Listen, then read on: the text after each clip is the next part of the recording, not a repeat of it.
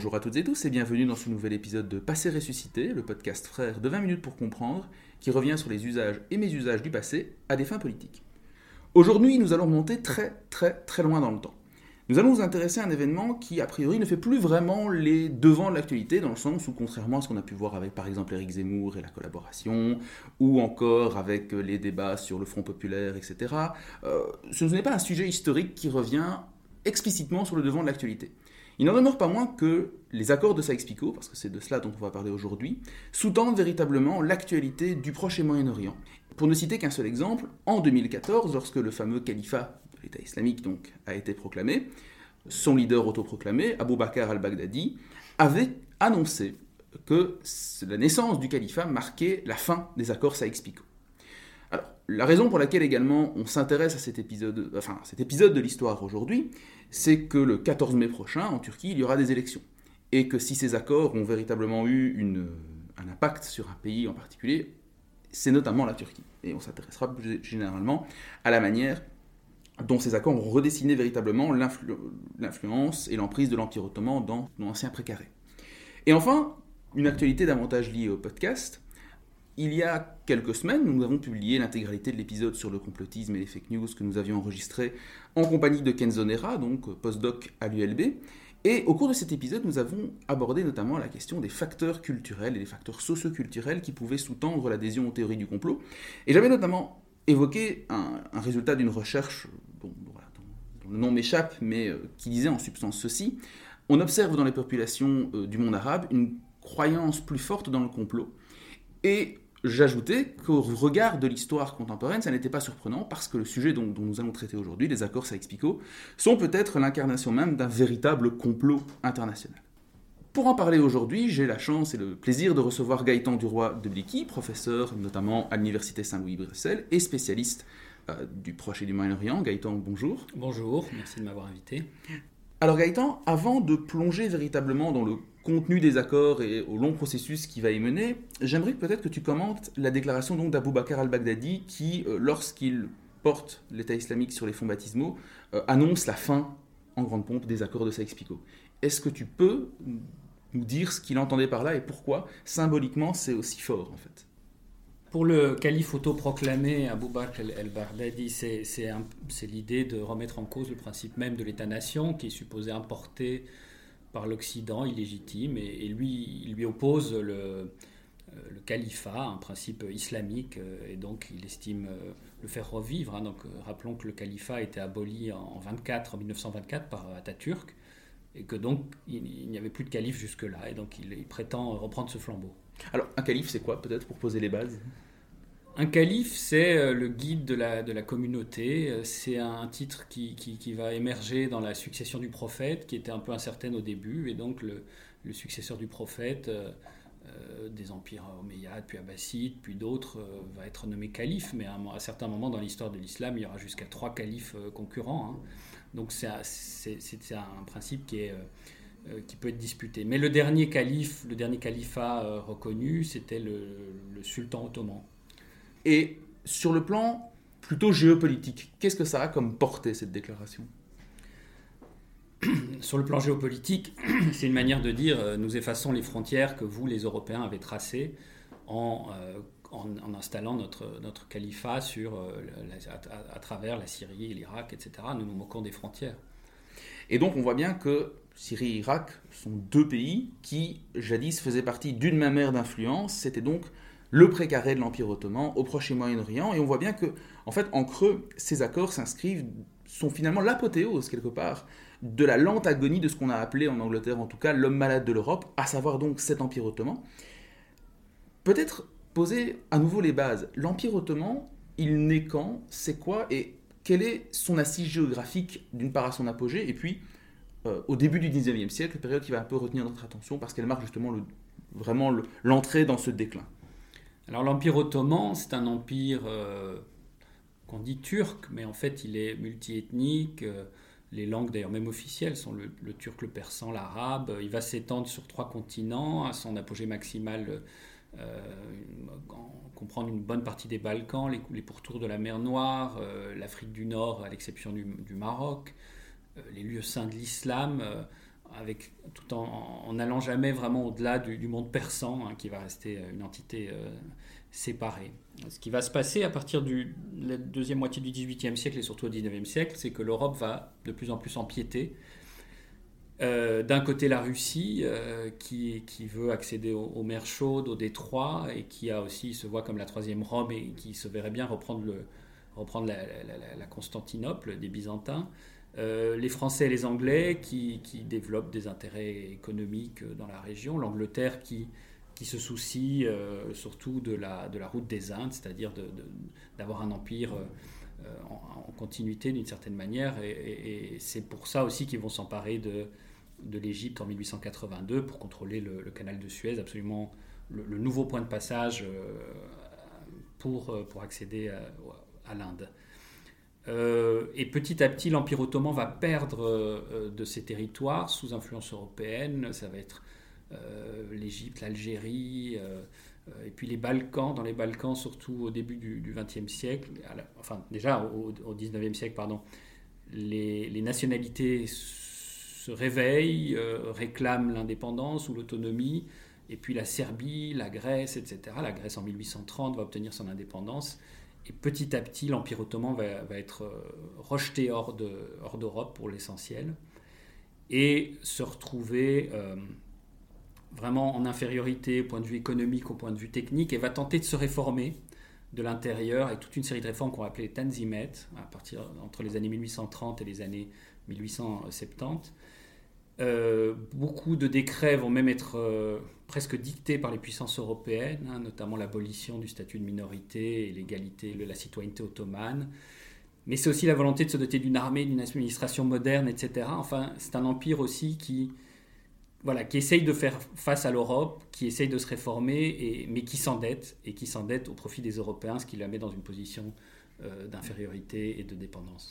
Précisons peut-être que les Européens ne sont pas non plus euh, unis par rapport à, la position adoptée à l'égard de l'Empire ottoman. Par exemple, on peut citer le cas de la guerre de Crimée, donc en 1854, où d'un côté, les Russes vont tenter justement d'asseoir leur, euh, leur influence sur les détroits, euh, et plus largement sur le, prendre le contrôle des mers chaudes, hein, ce, vieux, ce, vieux rêve, ce vieux rêve russe hein, qui remonte au fin du 18e, début 19e peut-être.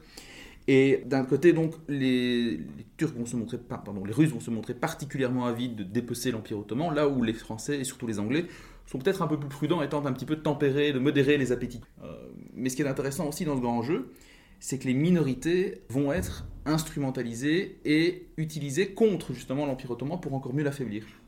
Tout à fait. Alors, en effet, et ce qui explique la, pérennité de, l'Empire ottoman jusqu'aux les années 1920 et que les puissances européennes ne se soient pas partagées ce territoire auparavant, c'est aussi parce que chacun a peur que l'autre se saisisse du, plus gros morceau, si on peut le dire comme ça. C'est-à-dire que faire persister l'Empire ottoman, pour les Anglais et les Français, surtout pour les Anglais, c'est surtout une manière pour que les Russes ne, ne,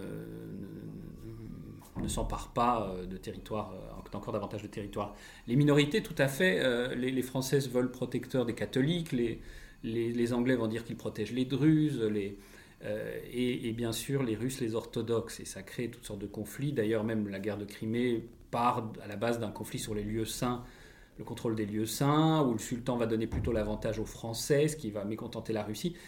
Et donc, toute cette dynamique qui est aussi une manière d'influencer et de, et, de, et de, contrôler l'Empire ottoman, toute cette défense des minorités va avoir des conséquences aussi. Et d'ailleurs pas toujours très favorables pour ceux qui sont euh, prétendument protégés. Comment ça? Ben, C'est-à-dire que le, le fait d'être protégé par une puissance extérieure, ça vous fait passer aussi pour une sorte de cinquième colonne, ce qui n'est pas tout à fait confortable. Et donc, euh, parfois, ces minorités se retrouvent prises dans des violences, au fond, qui, parfois sont suscitées justement par cet imbroglio international euh, autour de leur protection. Oui, et alors notons aussi que c'est à cette époque qu'on voit apparaître quelque part un vocable qu'on retrouve, qu'on retrouve toujours aujourd'hui, tout ce qui tourne autour du droit d'ingérence, c'est-à-dire qu'on va voir se commettre, notamment du fait des Ottomans, bah, une série de massacres, d'épuration ethnique, appelons ça ainsi, hein, appelons un chat un chat, euh, qui vont être commis bah, justement pour les raisons que, vous venez de détailler. Hein. Et ces massacres vont être euh, instrumentalisés pour justifier un devoir d'ingérence, un droit d'ingérence. Le, vocable, on en fera peut-être un épisode un jour là-dessus, mais est très imprécis, parfois peut-être à dessein. Mais tout ça pour dire qu'on a des débats qui, à l'époque, ne sont pas sans rappeler ce qu'on a pu avoir sur la Libye, par exemple, euh, ou sur la Syrie. Est-ce qu'il faut intervenir quand un, quand un pouvoir en place euh, massacre sa population, etc., etc.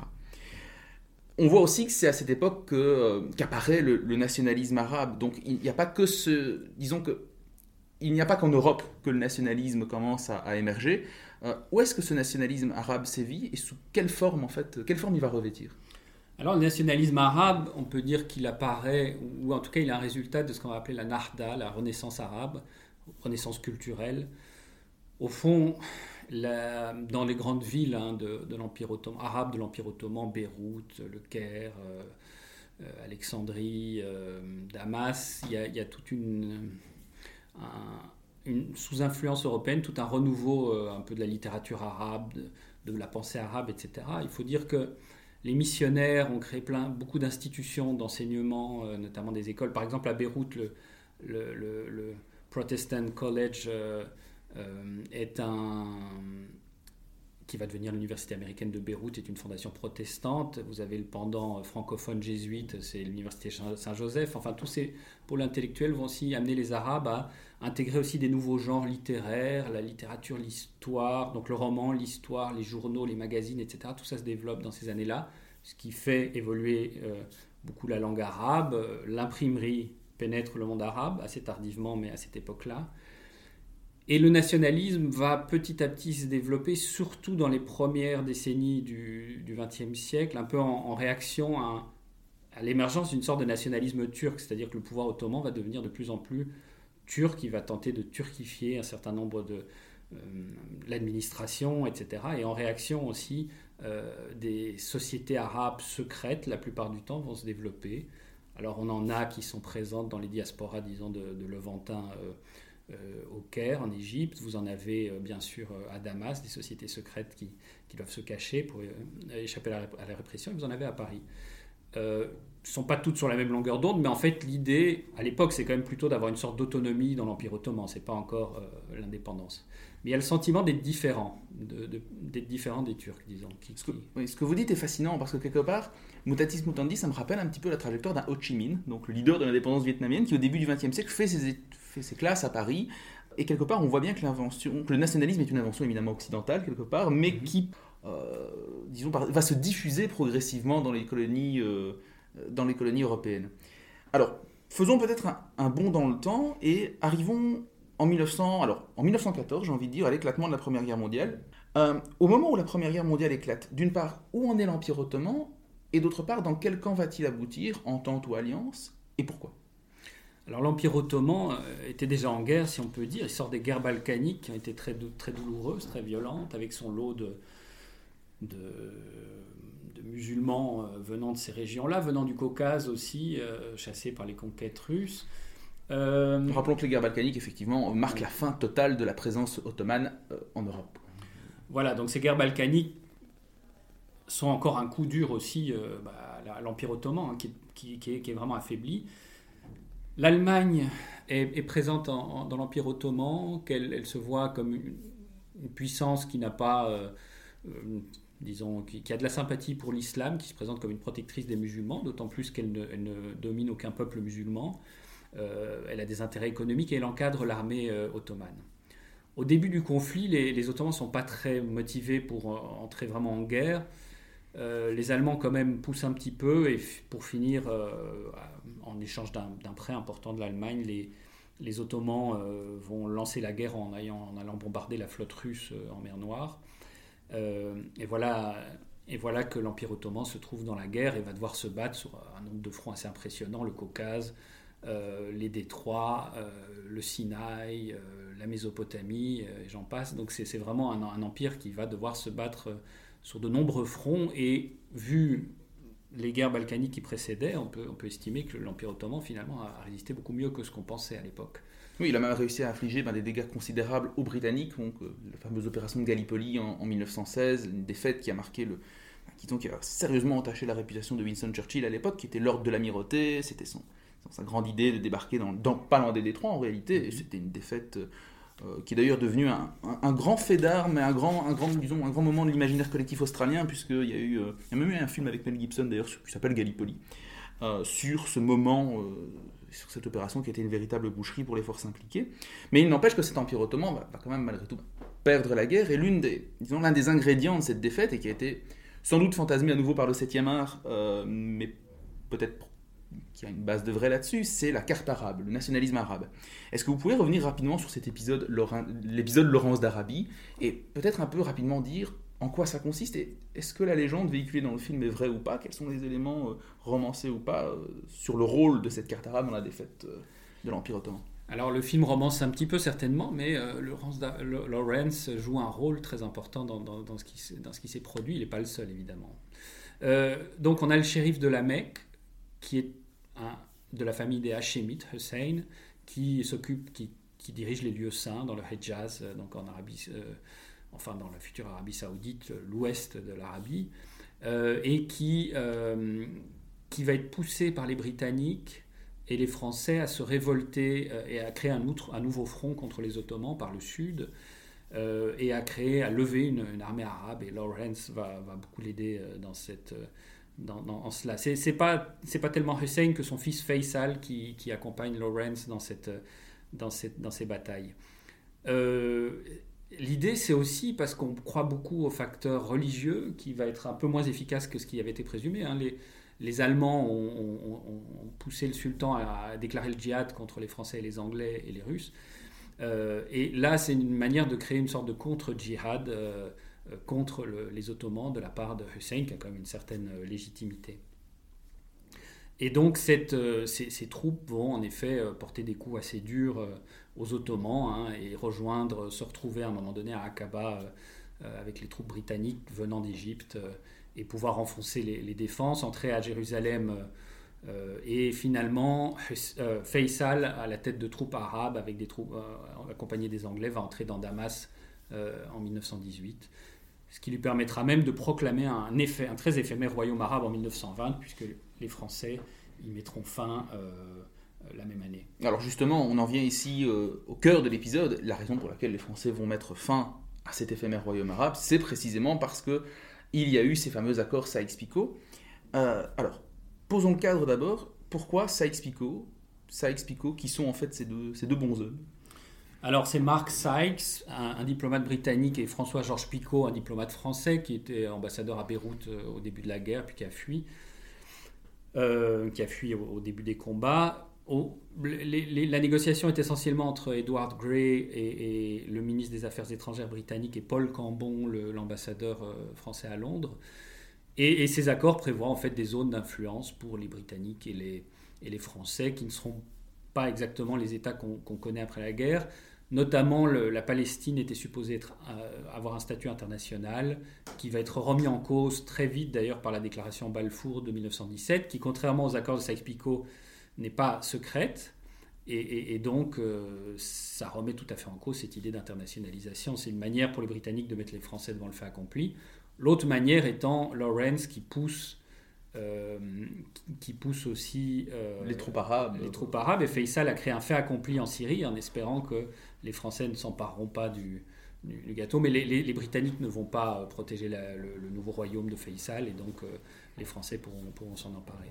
Oui, alors petite anecdote intéressante euh, sur la déclaration, la déclaration Balfour, et pourquoi est-ce qu'elle contrevient si vite finalement à ce qui a été convenu entre Paris et, Paris et Londres Je pense que c'est Lorenz, hein, donc l'écrivain cette fois, qui disait que le, proposons le cadre, on est fin 1917 avec cette déclaration de Balfour, je pense qu'elle date de novembre 1917, et euh, la raison pour laquelle les Britanniques promettent un foyer juif euh, en Palestine, elle est pour partie liée à un antisémitisme qui sous-tend leur vision du monde.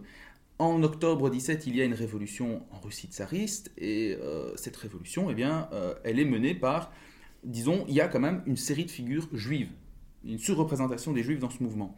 Et on se dit peut-être, que ce serait une manière de, s'attirer leur bonne grâce, que de leur promettre un foyer dans leur berceau historique, d'une part, et aussi peut-être il y a aussi le facteur de Wall Street qui joue, ou en tout cas le mythe du banquier juif. Voilà, donc c'est une représentation sur, les juifs qui serait par nature internationaliste, et d'ailleurs ils essayent même de s'attirer les, bonnes grâces du mouvement sioniste, qui était plutôt pro-germanique à la base. Et, donc vous avez euh, cette idée, euh, oui, dans, les discours antisémites radicaux, le, complot judéo-bolchevique est une figure euh, assez connue, et donc il y a des figures comme Trotsky qui sont, qui sont, qui sont des, juifs, etc. Et donc on, on, sur-influence, enfin, on, accorde une importance à cela beaucoup plus forte qu'elle n'est en réalité. Mais ça veut dire aussi, c'est pas le seul facteur évidemment, et le, facteur de remise en cause de Sykes-Picot et de l'internationalisation joue, aussi son rôle dans cette, dans cette déclaration Balfour. Euh, et puis, euh, bon, il y a des débats hein, chez les Britanniques, tout le monde n'est pas très favorable à, cette, foyer juif. à, ce foyer juif, etc. Qu'est-ce qu'on lui donne comme, euh, comme contenu à la fin, donc il y aura beaucoup de débats là-dessus, et puis euh, bon, on, sait ce que l'histoire, ce qui est advenu par la suite. Mais... Alors, ce qui est effectivement très intéressant, c'est que toute cette question va être discutée dans un cadre plus général, qui est celui des conférences qui auront lieu à partir de 1919, euh, et qui auront pour but de sceller le sort des empires centraux, empires qui comprennent du coup l'Empire ottoman. Alors concrètement, euh, qu'est-ce qui va être discuté? Dans quel contexte ont lieu ces discussions sur le démantèlement de l'Empire ottoman d'une part, euh, et d'autre part, sur le terrain, qu'est-ce qui se passe en fait En attendant? Alors, sur le terrain, essentiellement, à la fin des conflits, à la fin des combats, en tout cas après l'armistice, euh, en 1918, vous avez euh, la plupart des. Vous avez des troupes françaises, essentiellement du côté du Liban, mais sinon, l'essentiel du territoire, et ce sont des zones d'occupation militaire britannique. On, négocie donc il y a un, peu une sorte d'indétermination à l'époque. Quand même, il faut rappeler que le président Wilson avait, euh, avec ses, fameuses, ses fameux points, euh, mis euh, sur la scène publique ce nouveau concept du droit des peuples à disposer d'eux-mêmes et de l'autodétermination. Et un, phénomène à, préciser aussi, ça embête beaucoup les Britanniques et les, Français, une commission est mise sur pied, la commission King Crane, du nom de ces deux euh, animateurs américains qui vont se rendre en les deux King et Crane vont se rendre euh, en Syrie, hein, enfin dans le monde arabe, etc. Les rencontrer des notables et leur demander au fond qu'est-ce que que vous souhaitez de cette après-guerre? Les conclusions sont assez claires. Ils souhaitent l'autonomie. Ils se prononcent contre le, principe des mandats. Et si jamais mandat il devait y avoir, ils auraient préféré ils préféraient un mandat américain, un mandat britannique ou français. Rappelons que les mandats, effectivement, c'était donc un instrument mis en place par la Société des Nations pour accompagner les territoires qui n'étaient pas vus comme suffisamment mûrs, autonomes, pour accéder à l'autonomie. En gros, on confiait un territoire et la population qui s'y trouvait à une puissance, coloniale en général, euh, pour les accompagner vers l'indépendance euh, à terme. Voilà, il y avait une sorte de classement A, B, C, A étant le plus, développé et le plus proche de pouvoir prendre l'indépendance, et les, pays arabes étaient classés A euh, dans ce, système mis en place par la SDN. Mais finalement, ce rapport King-Crane et surtout le fait que Wilson se retire, puisque le principe de la SDN n'a pas, été, n'a pas été entériné par le Congrès américain, fait qu'on on va s'asseoir sur ce rapport et le principe des mandats va bel et bien s'imposer. Seulement, leur étendue va être encore à discuter, et ça, ça va se discuter essentiellement au traité de Sèvres qui lui-même va être remis en cause. Alors le, traité de Sèvres prévoyait quand même un sort assez dur pour euh, ce qui restait de l'Empire ottoman. Alors justement, oui, on y vient. Donc le traité de Sèvres, là, on a ces zones d'administration dans l'ancien précaré de l'Empire ottoman. Mais en ce qui concerne l'Empire, du coup, l'Empire lui-même va être soumis à deux traités, donc Sèvres et Lausanne. Et donc, que prévoyait dans, un premier temps Qu'est-ce qui se passe pour, la, pour, euh, pour ce qui deviendra la Turquie concrètement? Alors, il se passe que... Euh, il reste pas grand-chose de, de, l'Empire ottoman. Hein. Il n'est pas encore pas prévu que ça soit la Turquie. C'est supposé rester l'Empire ottoman.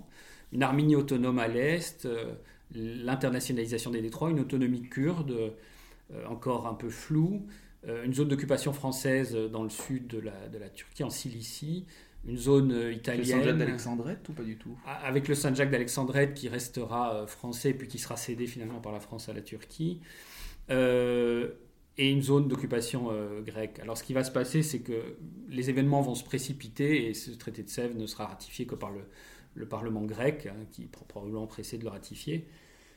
Et en fait, le, l'Empire ottoman réellement mis sous tutelle, sous domination britannique, etc., va être dépassé par un mouvement animé par un officier qui est Mustafa Kemal, le futur Atatürk, qui va réunir des troupes. Il était supposé d'ailleurs démobiliser les troupes, ça faisait partie des, traités de paix, il va les mobiliser au contraire.